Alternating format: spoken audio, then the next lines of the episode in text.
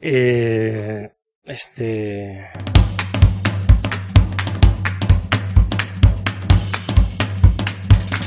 Esto es BIMRAS. El podcast sobre BIM y tecnología aplicada a la construcción. El podcast sobre BIM que Chuck Norris no se atreve a escuchar. Bienvenido a BIMRAS Podcast, el espacio en el que charlamos sobre la metodología BIM y su aplicación en el sector de la construcción. BIMRAS es un podcast producido por Edilicia BIM Soluciones BIM Inteligentes. En Edilicia BIM, además de elaborar este espacio, damos servicio de consultoría en metodología BIM. Puedes encontrarnos en www.ediliciabim.com. Buenas y bienvenido a BIMRAS Podcast. Soy Rafa Tenorio y hoy me toca a mí conducir este episodio. Así que ponte cómodo, sírvete un café o un refresco y prepárate para escuchar un programa que promete ser memorable. Yo también quiero un café.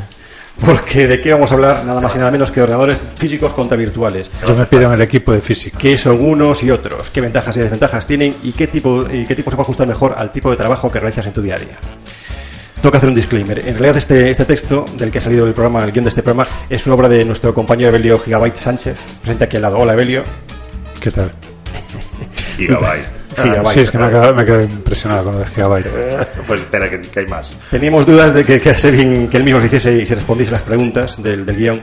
Así que convinimos en que sea mejor que otro, un- otro incauto condujese el programa. Así que me tocó a mí en esta ocasión. Otro disclaimer, no os pongáis el podcast después de comidas copiosas o altas horas de la noche. Estáis avisados.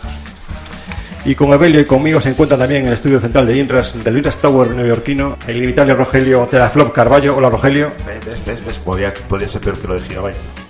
Y Juan Petaercio Almeida. Hola Juan. Buenos días. Me, me- me da la sensación, amigo, estás un poquito alto. Puede ser. ¿Que estoy alto yo? No creo, no creo. High, en inglés se entiende mejor. Eso puede ser. Bueno, que, a ver qué podemos hacer con este guion entonces. Al tema. Vamos. Ordenadores virtuales, máquinas remotas, acceso remoto, eh, escritorios remotos. Los modos de trabajo han cambiado y las herramientas también. Empezamos por quitarle el cable a los ratones, por enchufar los teclados y por eliminar la conexión Ethernet. Así que cada vez eh, tenemos menos motivos para seguir enchufados a la mesa del despacho. Aún así, conviene tener algunos puntos en cuenta a la hora de decidir y dejar de una vez por todas la silla giratoria y pasar a la terraza del chiringuito con nuestro portátil. Así empiezas tu artículo sobre actualización de Belio. Para ponerlo en contexto, ¿nos puedes contar en qué, eh, con qué fin surge el texto y cuál es el origen de tu interés por desarrollar este tema? El... De hecho, ya decía yo que me sonaba bastante lo que estabas diciendo.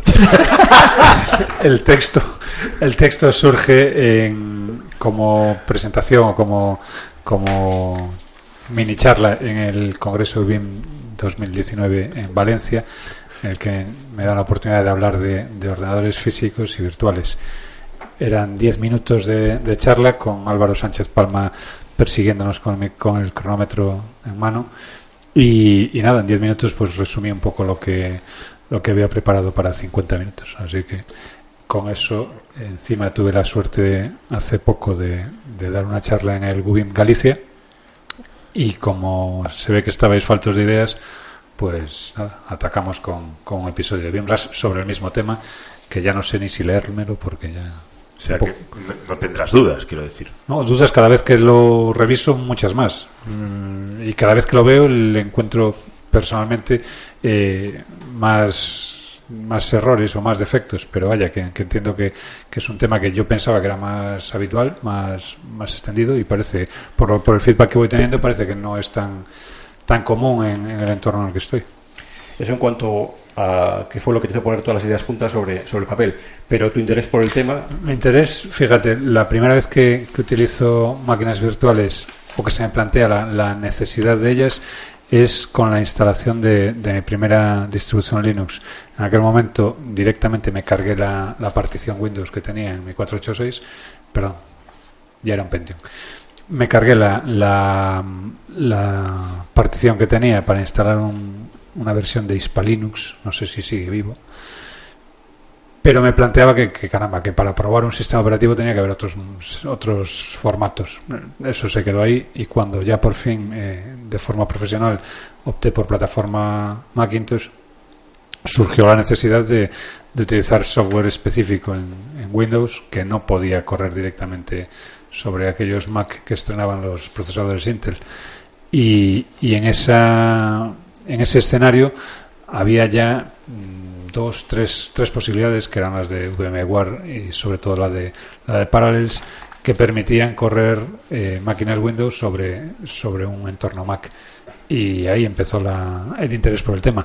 Desde entonces, pues es algo bastante cotidiano en mi, en mi día a día. Bueno, para el que no tenga muy claro de qué estamos hablando, el tema central del, del episodio, merece la pena hacer un repaso de conceptos básicos de este punto. ¿Nos puedes explicar qué es la virtualización? Vale. Yo pensaba que lo de que ibas a hacer el guion era que, que ibas a utilizar mis ideas, no que las iba a tener que dar yo. Pero el, Esa fue tu, tu interpretación de mis palabras. Ya veo, ya. Eh, un, un equipo virtual es aquel que no, no corre directamente sobre la máquina.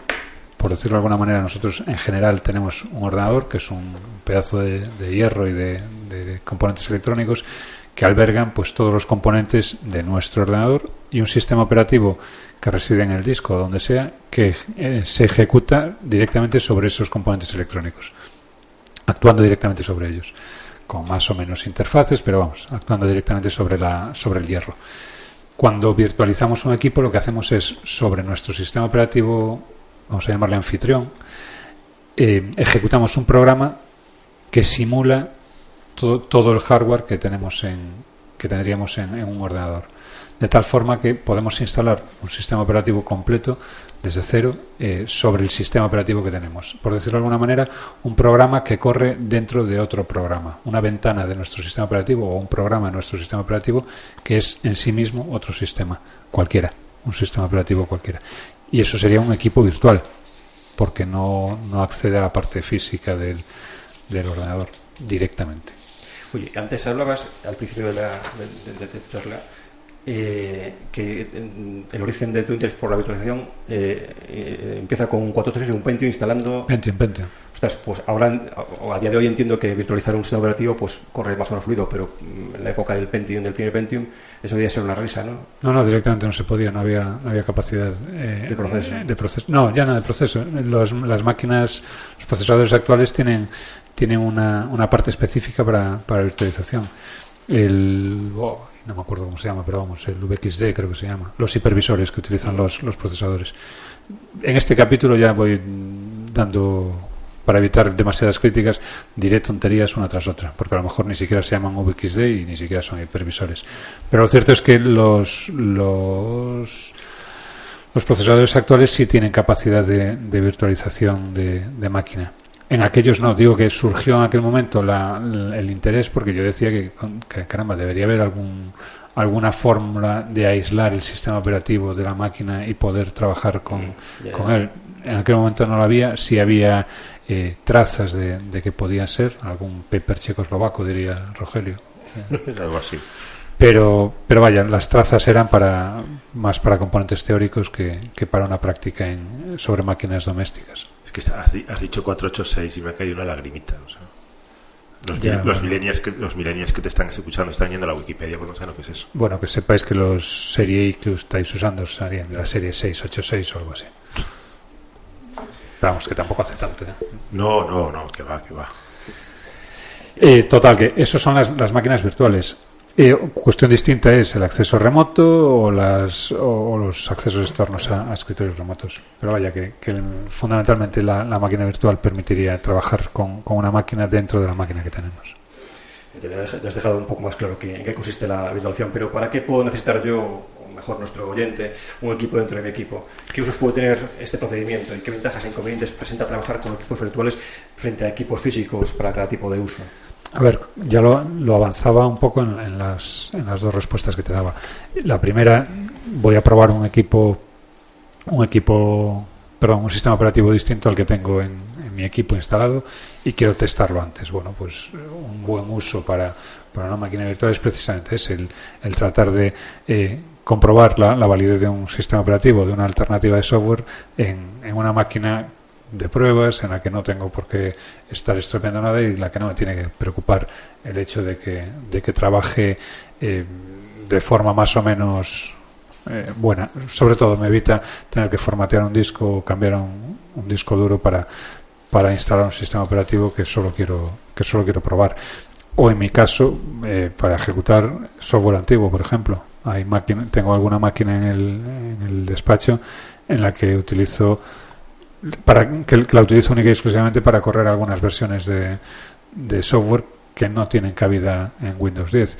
Mi licencia de Presto, por ejemplo, es anterior a, a la versión de Windows 10 y ya no corre con, con Windows 10, de tal forma que me obliga de alguna manera a trabajar con, si quiero utilizar ese Presto, a trabajar con Windows XP.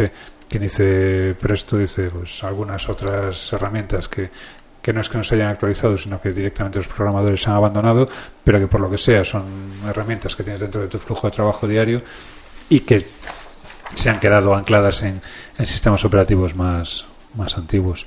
Eh, ahí no tiene sentido tener una máquina exclusiva dedicada a, a un Windows XP cuando va a ser un, un software que vas a utilizar de forma muy, muy puntual. Se me ocurre aquí en España la variedad de, de administraciones públicas con las que solo te puedes comunicar con Windows 8, creo que, perdón, con eh, Internet Explorer 8, que es un auténtico demonio 8 o 6, no recuerdo. Pero vamos, sí sé que hay administraciones públicas que directamente no puedes hacer tramitación electrónica si no es con, con una determinada versión de, de Internet Explorer. Existe- Y, hombre, existen, existen extensiones para los navegadores buenísimas para hacer eso. Yo utilizo, por ejemplo, en Chrome, me parece que se llama IE6 Tab, que te, te simula un Internet Explorer 6 y la administración se lo traga, desde luego. eh, bien, tengo, yo no lo uso. Es una, serie, es una virtualización también. En realidad ahí lo que estás es eh, engañando a la máquina. eh, primero, me imagino que utilizará un, un agente de, de explorador distinto para hacerle pensar que es un, un Internet Explorer y después supongo que procesará las, las entradas con el, con el JavaScript o con el HTML que, que le corresponda de esa versión.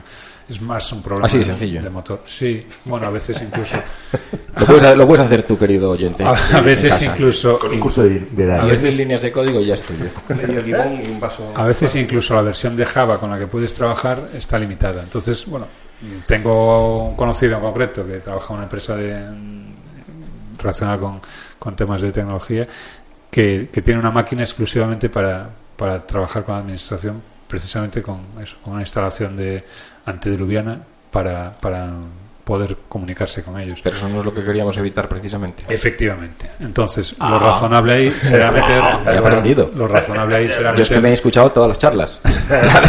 Ya lo siento por La del Cubín el otro día me lo sé, me lo sé. Amigos, Juan ha despertado.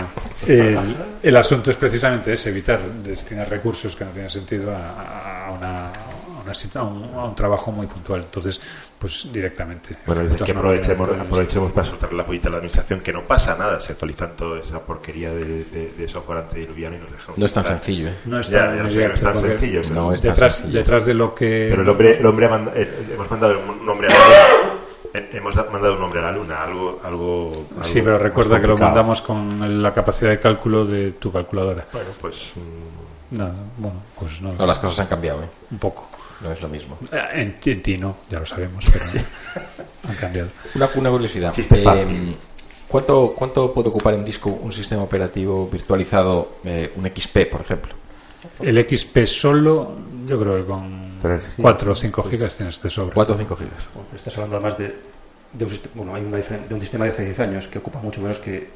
Claro. que- Sí, que- bueno, que pero por ejemplo, un mi OS Win- X. mi- yo tengo un Windows 10 virtualizado en mi equipo que creo que no llega a 20 gigas. Si piensas... Bueno, ya, Rogelio, ya empieza a, hacer- a ser una cifra. ¿eh? a ver, 20 más 20 son 40, más...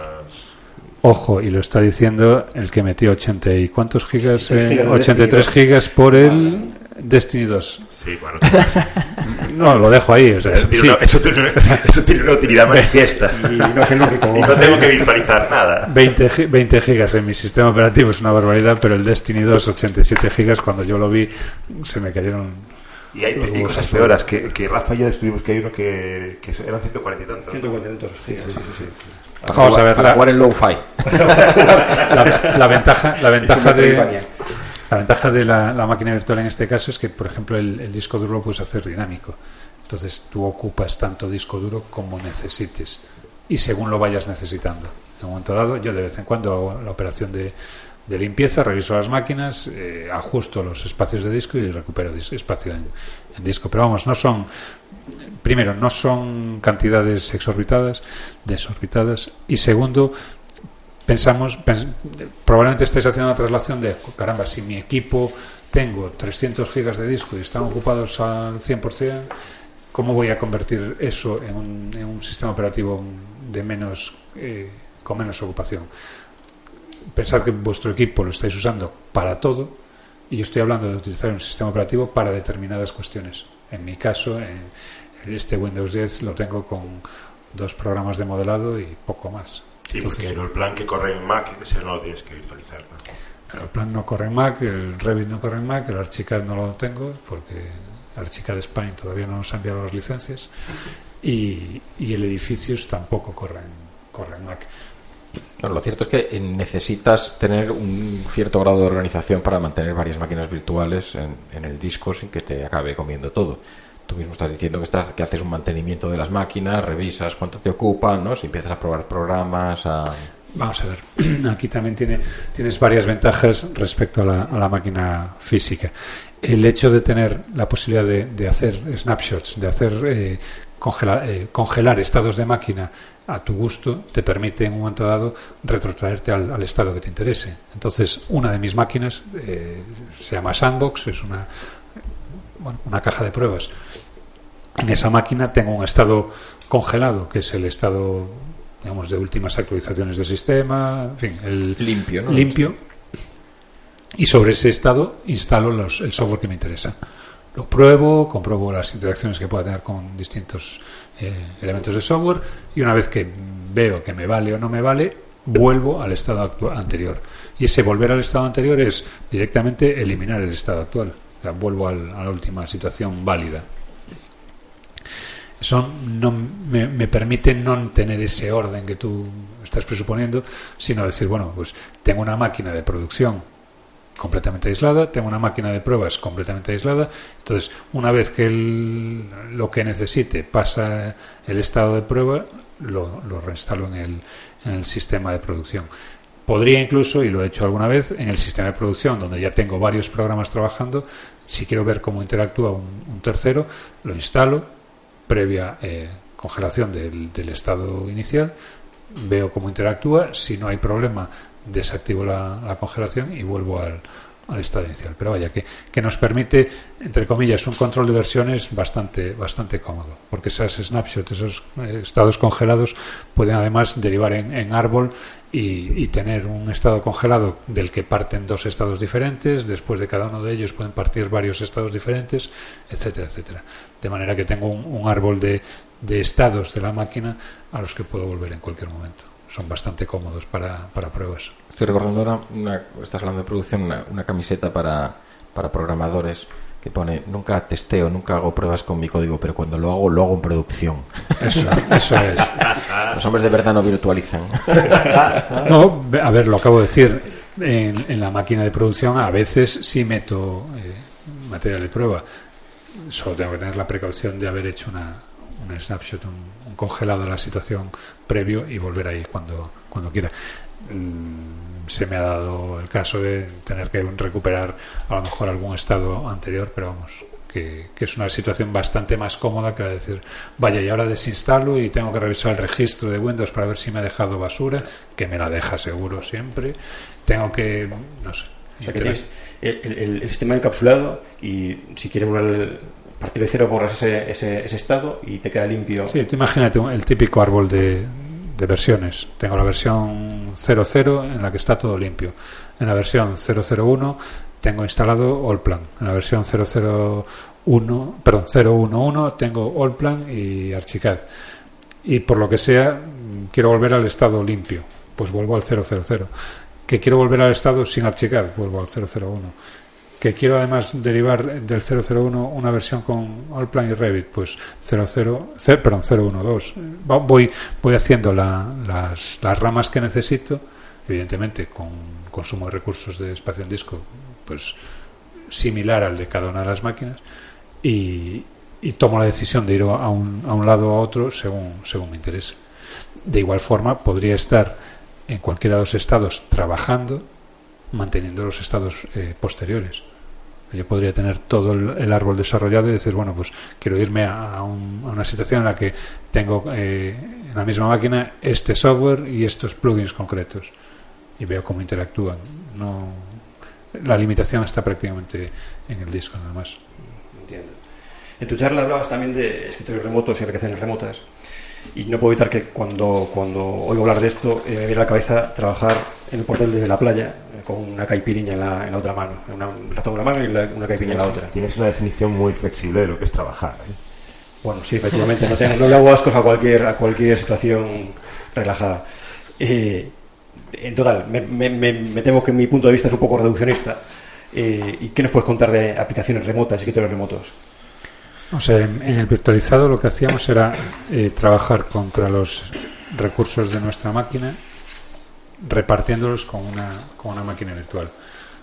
En el, eh, cuando hablamos de escritorios remotos o aplicaciones remotas, hablamos de utilizar los servicios de una máquina que no está físicamente con nosotros desde nuestra máquina. Sería el, el uso de, por decirlo de alguna manera, tendríamos una ventana a un equipo que está en, en otro sitio. El- la diferencia es sustancial, porque si en el caso de nuestra de las, las aplicaciones virtuales o de, las- de los servicios vir- virtualizados necesitamos de consumir recursos nuestros para eh, repartir entre los sistemas que tengamos corriendo, en el caso de un, de un escritorio remoto, nuestros recursos pueden ser los más limitados que se os ocurran. O sea, el equipo más modesto que podéis encontrar en, el, en una gran superficie nos permite acceder a, a un a una máquina remota, a un- una máquina que puede estar en, una granja de servidores, puede estar en, en nuestro despacho, puede estar en la habitación de al lado, para ejecutar ahí pues lo que nos interese, o bien eh, una sesión dentro de ese sistema operativo, o bien una determinada aplicación, o bien una ventana que nos permita gestionar todo el sistema. Pero esto no es, no es nada nuevo. Eh, sistemas operativos multiusuario y remotos eh, están en el, en el origen de la informática. Los, los accesos vía terminal tonto a un, a un ordenador central que diese los servicios de, de procesado y cálculo eran lo más habitual cuando pues, eh, los ordenadores no, e- no eran una, un producto tan extendido. Mm, Hombre, yo ya peino alguna cana, pero tampoco tantas y sin embargo recuerdo el, eh, el conectarme a internet por primera vez desde un Big 20, creo, no, no, un VT100, un terminal VT100 que si buscáis en la, en la Wikipedia tiene, tiene coña la, el equipo. Un VT100 que era un teclado y, una, y un monitor. No había más, no había unidad de procesado, no había simplemente era la no había ni siquiera mm, sistema de almacenamiento. Yo no podía llevarme nada de allí. Pero era mi terminal que conectaba a la máquina central de la, de la Universidad de Santiago en ese momento y desde ahí pues eh, operaba con, con el Unix correspondiente en, pues ejecutando siempre en modo texto pues, los programas que tenía disponibles dentro de, la, de mi sesión. Era un sistema multiusuario como casi todos a día de hoy. Eh, el que más, el que menos, aunque no se dé cuenta, está ejecutando una sesión dentro de un sistema multiusuario que es su, su Windows o su Mac, en el que tienes pues tu sesión cuando arrancas, si no arrancas por defecto, arranca tu sesión o tendrás la posibilidad de añadir usuarios y demás. Esa posibilidad de añadir usuarios, además, con los servicios adecuados, permite que esos usuarios estén trabajando de forma simultánea contra ese sistema operativo. Es una práctica que no, que no está muy extendida en entornos domésticos, pero bueno, eh, la tenemos ahí. Cuando vamos a, entornos un poco más corporativos, sí es, sí es fácil encontrarnos con, con máquinas a las que tú accedes de forma independiente en cualquier ordenador a tus datos. Recordáis en el laboratorio de diseño de la Escuela de Arquitectura, tú entrabas con tus credenciales en cualquier equipo y se cargaba tu escritorio, veías más o menos tus, tus cuatro cosas que tenías con tu cuota de disco asignada tenías la posibilidad de dejar material en, en, ese ordenador y conectases desde el equipo que conectases entrabas a, a, trabajar con tu, con tu material. No era exactamente una sesión remota ahí en realidad lo que estaban trabajando con perfiles remotos pero, pero vaya la idea es esa que tú podrías estar conectándote a una máquina central con tus credenciales y sobre esa máquina ejecutar el, el software que toque viéndolo desde una máquina con muchos menos recursos. Ha sido un, un, procedimiento bastante habitual cuando los ordenadores no eran tan accesibles. Pensad que tener acceso a un, a un CRY eh, hace 20 años no era para todo el mundo. Sin embargo, tener acceso a tiempo de esa máquina sí era más habitual. todas maneras, lo que se ha atendido, lo se ha atendido a lo contrario, a que las máquinas cada vez son más potentes en sí mismas y no necesitan estar tirando de otro servidor. Ha habido intentos, recuerdo el Chromebook hace unos años, que no sé si sigue existiendo, creo que sí. Son unos portátiles de, características absolutamente mínimas, ¿no? que lo que quieren trabajar es con, eh, a través del navegador en aplicaciones web, que cada vez hay más. La idea, la idea va un poco por ahí, tener un, un equipo ligero con unas prestaciones eh, más o menos modestas que permiten ejecutar aplicaciones de alto rendimiento. Porque, Porque no se están ejecutando en esa máquina, están ejecutando en otra. Tú lo que estás haciendo es tener una ventana a lo que está pasando en el ni otro más lado. menos. No es el caso del Chromebook, en el que lo que hace la máquina es ejecutar muchísimo código JavaScript, que, que es el que, el que procesa esas, esas páginas y esas aplicaciones web. Pero en general lo que se, lo que vamos a ver, lo que se está viendo es que el mantenimiento de máquinas para, para operaciones puntuales que demandan muchos recursos tampoco es rentable. Si tú necesitas mantener pues el, el mega ordenador que, que mueva eh, Revit perfectamente, Lumion perfectamente. A ver esa versión 10, los recursos mínimos que trae, que ya me, ya me dan miedo. Eh, por supuesto, manejar un modelo IFC complejísimo, eh, de arriba abajo en, en segundos. Eh, gestionar además, pues no sé, cualquier. Todos nos estamos imaginando la máquina que tenemos y decimos, "Pues es que si tuviese no sé cuánto más de, ponle RAM, disco, procesador, iría mucho mejor. Y el año que viene, con esa máquina nueva, diríamos, eh, esta máquina ya empieza a ir un poco lenta, tendría que ir mejor con. Y dices, bueno, pues ¿quién, qué, qué, qué profesional puede estar permitiéndose ese cambio de hardware constante para adaptarse a los, a los consumos de recursos cada vez más, más grandes de las, de las empresas de software? Pensad también que el desarrollo de software es más sencillo tirando de máquina que tirando de, de, Optimización. de optimización. Entonces, por una cuestión puramente comercial, no voy a dedicar tiempo a, a optimizar lo que ya tengo, si puedo dedicarlo a ampliar a, a costa de pedirle al, trasladar al, al usuario ese, ese recurso. Hay una parte que a mí me interesa mucho que es la parte de la optimización del uso. Igual que con las soluciones de economía colaborativa, por ejemplo, con los coches, en los que tú te o sea, eh, habitualmente tú te compras un coche y lo estás utilizando un, un qué, ¿Cuántos, cuánto, cuánto tiempo al día puedes usar un coche, una hora, eh, dos horas. El día tiene 24, ¿no? En el caso de los ordenadores es mucho más fácil pensar que un ordenador que está en una granja puede estar, puede, le puede estar sacando rendimiento las 24 horas al día y no el que tienes tú que si es una jornada de trabajo pues son a lo mejor 8 horas al día Eso y me lo- 16 me lo de la utilizas. lengua. Y aparte de esas ocho horas, la, la, la, la punta de, de consumo de procesos de, de- de- para trabajar con RAID pues era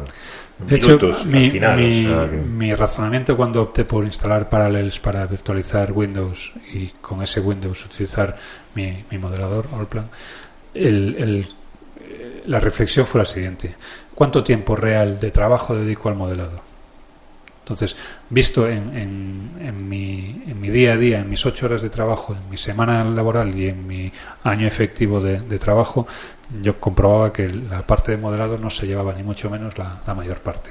Entonces dije, bueno, pues si la, la mayor parte de mi trabajo no es con software específico, no parece que tenga sentido que mi máquina esté optimizada para el software específico.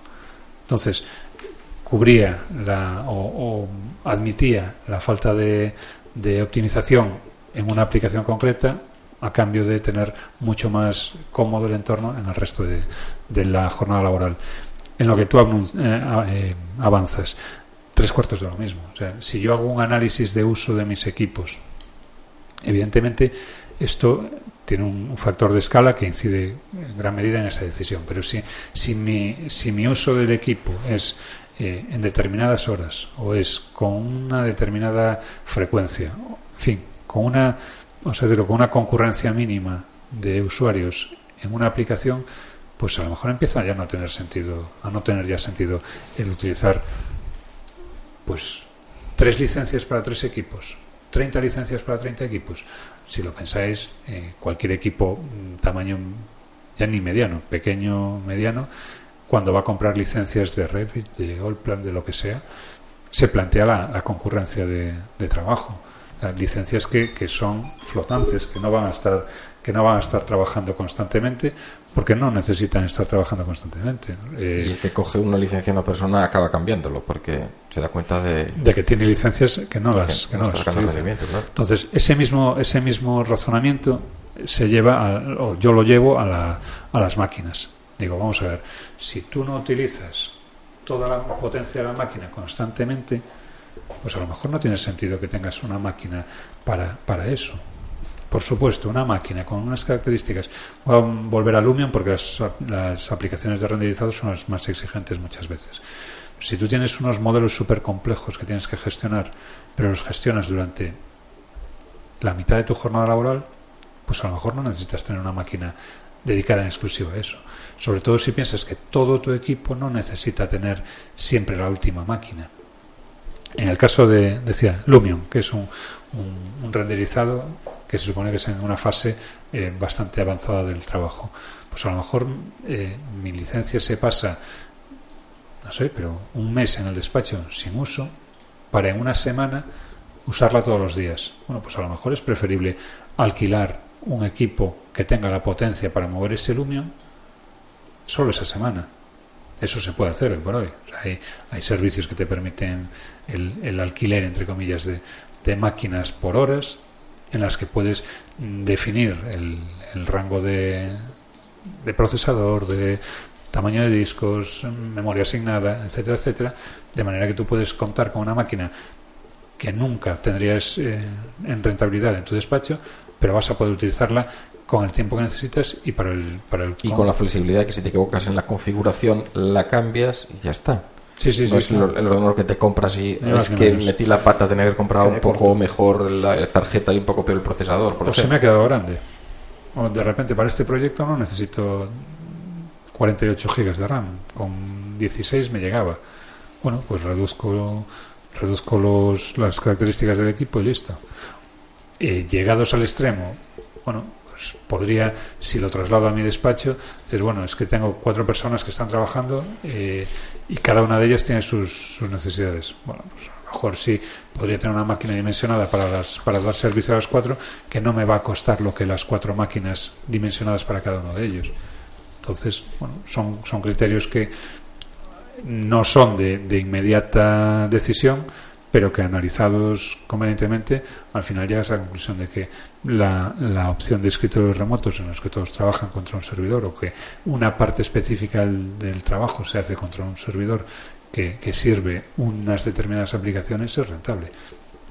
Tanto en físico, que no es la opción que yo recomiendo, como en, en remoto, o sea, tanto en tus instalaciones como en, en equipos alquilados. Que además puedes añadirle el hecho de que eh, como un renting de un coche. Yo cuando me compro el coche tengo que pagar los cambios de aceite, tengo que pagar las, las ruedas cuando se desgastan, tengo que echarle la gasolina cuando la necesita, tengo que eh, atender a las, al mantenimiento para que no se estropee, etcétera, etcétera. Cuando hago un eh, acceso a un equipo remoto alquilado, yo estoy alquilando el, el servicio, no el equipo. Con lo cual me puedo olvidar de las copias de seguridad, de las actualizaciones del software, de los mil y un problemas que puede generar el tener un equipo en, en, mi, en mis instalaciones, incluido, y aunque parezca una tontería, el consumo eléctrico. Mi consumo eléctrico o el calor. Ojito, que, que hay equipos que cuando se ponen a, a funcionar a tope eh, daría para ser un pollo. Pues todo eso que está asociado como, como coste y como lastre al, al, equipo físico, me lo, me lo quito de encima. Evidentemente a costa de incluirlo en el precio. Pero si haces los, las cuentas de lo que me cuesta el equipo y lo que me cuestan los añadidos que tiene el equipo, pues estamos ahí. ahí. Me llama bueno, eh, me llama la atención no, relacionado con, con de hecho es una, aplicación remota, es una aplicación remota Stadia de Google para, para videojuegos. Está recién sal, salido del horno, pero si, si, funciona como promete, al final es eh, correr procesos súper complejos y demandantes de, recursos en remoto y metértelo en tu casa a través de un Chromecast, ¿no? La, pinchado a la tele, o sea, con un equipo súper súper reducido y muy económico. Claro, porque al final lo, lo único que vas a tener que, que darle al, al servicio es una ventana y la capacidad de reproducir una imagen.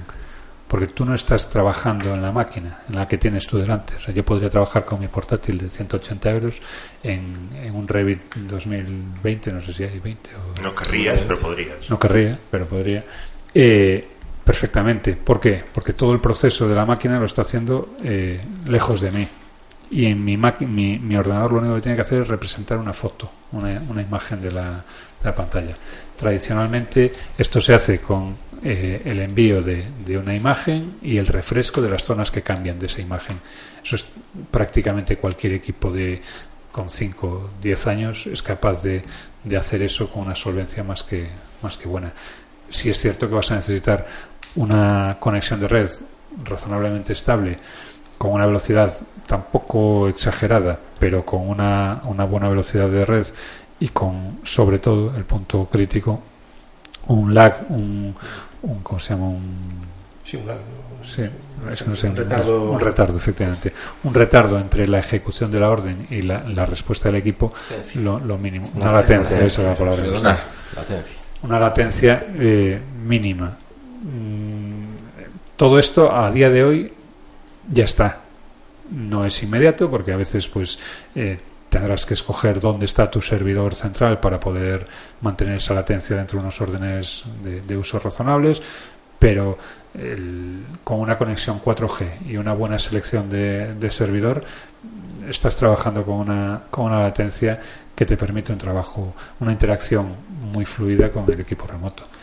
Ya no te digo, pues con lo que nos prometen del 5G, con una latencia mínima y con, con un ancho de banda mucho más, mucho más amplio. Pues llegado a este punto, ¿en qué situaciones debe nuestro oyente pensar en utilizar uno u otro tipo de ordenador, físico o virtual? ¿Y qué características de los equipos debe tener en consideración para poder trabajar sin notar el gap entre uno y otro tipo? Ahí estás mezclando dos situaciones. Por un lado, Como de el, costumbre, Rafa. No te leíste bien el, no te leíste bien la conferencia para Men- hacer Menos mal que hiciste el guion. El, el equipo virtual Tienes para unos las. fallos de base, Rafa, que no sé si vamos a poder arreglar Claro. hoy. No, Yo te lo digo. Por un lado, equipos virtuales eh, y por otro, equipos remotos. Los equipos virtuales, yo creo que los, los usos más, más inmediatos, los que anunciaba antes y alguno más, el instalar sistemas operativos alternativos, ejecutar software antiguo, ejecutar software no disponible para nuestro sistema operativo, probar eh, software o tener un equipo de, pruebas, trabajar con copias de seguridad de todo el sistema, porque nos permiten eh, hacer copia de lo que anunciaba con el árbol de, de- de snapshots, tener eh, copia de seguridad de todo el sistema operativo o incluso probar los, los desarrollos que tenemos en distintos entornos. Eso para trabajar con equipos virtuales. Para trabajar con equipos remotos, las, las condiciones en las que yo considero que son más adecuados eh, dependen de la hoja de cálculo en la que tu plan de negocio diga que son más rentables. Pero desde luego, si, si quieres poder trabajar con múltiples sesiones de usuario contra una sola máquina o contra una sola aplicación, si quieres eh, tener la capacidad de conectarte a tus aplicaciones o a tus escritorios desde dispositivos de bajo coste, si quieres una administración centralizada de aplicaciones, porque piensa que si tú trabajas contra un sistema multiusuario, lo que vas a hacer es instalar, reinstalar y, y parchar, parchear los equipos una sola vez. O sea, yo no, no tengo que instalar Revit 2020 en cada equipo de mi, de mi grupo de trabajo para empezar a trabajar, sino que reinstalo o actualizo la versión de, del servidor y ya cuando ellos se conecten lo que tienen es la versión actualizada. Todos la misma versión actualizada.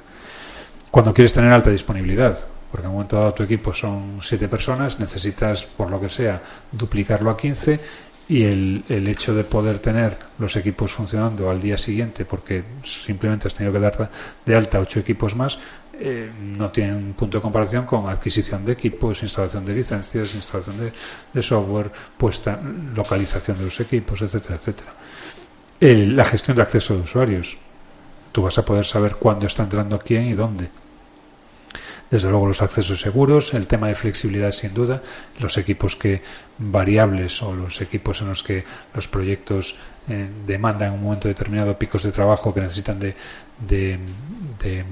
crecimiento de plantilla son escenarios en los que esto es perfectamente eh, recomendable Y bueno, desde mi punto de vista, cuando lo que necesitas es un ahorro de costes en, material, porque bueno, eh, por el coste de equipar en condiciones a, a 10 a 10 usuarios, probablemente puedas permitirte el mantener un, un servicio para esos 10 usuarios. Todos los otros casos que son los míos, Hay un caso que es el tuyo que también tiene sentido. Y que es que eh, si pagases una licencia de un software cualquiera que te cueste, pues, lo que sea, 5, 10, 6 mil euros al, al año, por decir número redondo, que me salen 500 euros al mes. Estás pagando 500 euros al mes de licencia por una licencia que no estás utilizando. Porque realmente la estás infrautilizando. Estás en tu día a día de 8 horas utilizando esa licencia, pues a lo mejor 2, 3, 4, 5 horas. Da igual, sigue habiendo 3 horas del día de tu jornada laboral en la que no la usas y sobre todo hay 16 horas fuera de tu jornada laboral en la que esa licencia no se está rentabilizando. Bueno, pues si esa licencia la rentabiliza Juan en sus en su otro uso horario en el que puede permitírselo, pues desde luego estás optimizando tu coste. Si tú- Has despertado mi atención. si tu, si tu, si tu uso del, del software es compatible con el uso del software, de ese mismo software, de, otro, de otra persona en un uso horario distinto, pues es perfectamente eh, aceptable el- el- la utilización de equipos remotos. Y ahora piensa, evidentemente, tu equipo estará todo situado en el mismo sitio, pero los clientes del que te presta el servicio no tienen por qué estar todos en el mismo sitio.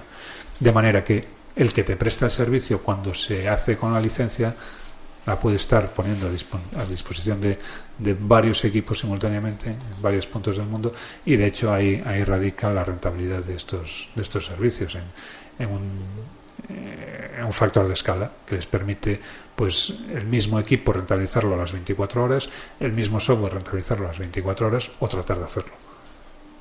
Ya te empieza, Ya, ya, ya me empieza ya. Ya, ya. pues ese es el, ese es el tema. Pues nada, chicos, hasta aquí el programa de hoy.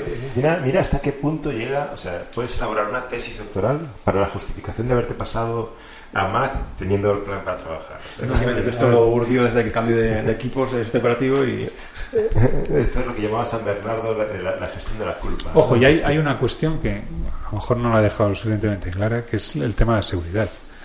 Tú cuando trabajas contra un equipo remoto estás trabajando con una ventana a un equipo que no tienes físicamente y al que no tienes acceso físicamente.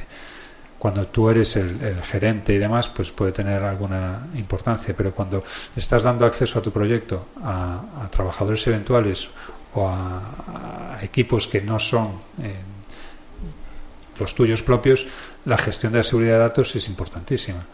Cuando esos equipos no tienen la posibilidad de descargar nada, ni de cargar nada, o sea, no hay posibilidad de utilizar más familias que las que ya están dentro del sistema, no hay posibilidad de descargar ningún material que no sea permitido por el que controla el sistema, pues ahí empezamos a, a tener bueno, parámetros de decisión que son bastante, bastante interesantes. Porque yo puedo permitir en un momento dado que se suba material pero que no se baje, o viceversa, que se baje material pero que no se pueda subir nada. Cuestiones que, que evidentemente en mi entorno inmediato no son críticas, pero que hay escenarios en los que se convierten en un, en un parámetro de decisión. no, interesantísimo, sin luego. Su- Suena que sí, ¿verdad? Juan, di- Juan, dinos algo. Yo no sé por qué le llamáis narco episodio este. Por Por cierto, cierto, episodios porque tenía que decir eso de hijos de la chingada o algo Eso te iba a decir yo, eso te iba a decir yo. Pues nada, Emilio, muchas gracias por ilustrarnos sobre este, sobre este tema tan interesante. Gracias a ti sabemos un poco más sobre virtualización. Otra cosa es que la vayáis a usar. Oh, efecti- efectivamente. Bueno, y muchas gracias también a los compañeros. algo por decir. Y muchas gracias también a los compañeros Juan y Rogelio por su presencia e interesantísimas intervenciones. Por nuestro estado de ánimo también. También, también. Café, café. Y muchas gracias por supuesto a ti, querido oyente. A estas Me, alturas, me permites un disclaimer, ¿no? Que habéis sido vosotros los que habéis pedido este episodio. eso lo, voy a- eso lo vamos a editar. A estas alturas de la película, querido oyente, ya debe saber que Hardclass, la web de referencia para resolver tus dudas sobre BIM y tecnología aplicada al sector AICO, está funcionando y ya somos cientos los profesionales que, que estamos allí ayudándonos unos a otros con temas sobre, sobre, sobre BIM y demás. Si no sabéis el tema, no sé a qué esperas. Corre a registrarte. Recuerda hardclass.com. Nos despedimos, pero no sin antes invitarte a que te suscribas a nuestro programa y a la lista de correo de nuestra página web, vibras.com. Y así podrás ser el primero en enterarte cuando colguemos nuevos episodios. Te pido también que nos valores con 5 estrellas en iTunes, iBox, Spreaker o en el servicio de podcast que prefieras para que podamos llegar a ma- mucha más gente. Muchas gracias. Aprovechamos la ocasión para invitarte a que si tienes alguna duda o sugerencia, nos las hagas llegar al, al correo electrónico info.vibras.com o bien la añadas como comentario a este episodio. Un saludo y hasta el próximo episodio de Vibras Podcast, el podcast sobre BIM que Chuck Norris nos atreve a escuchar.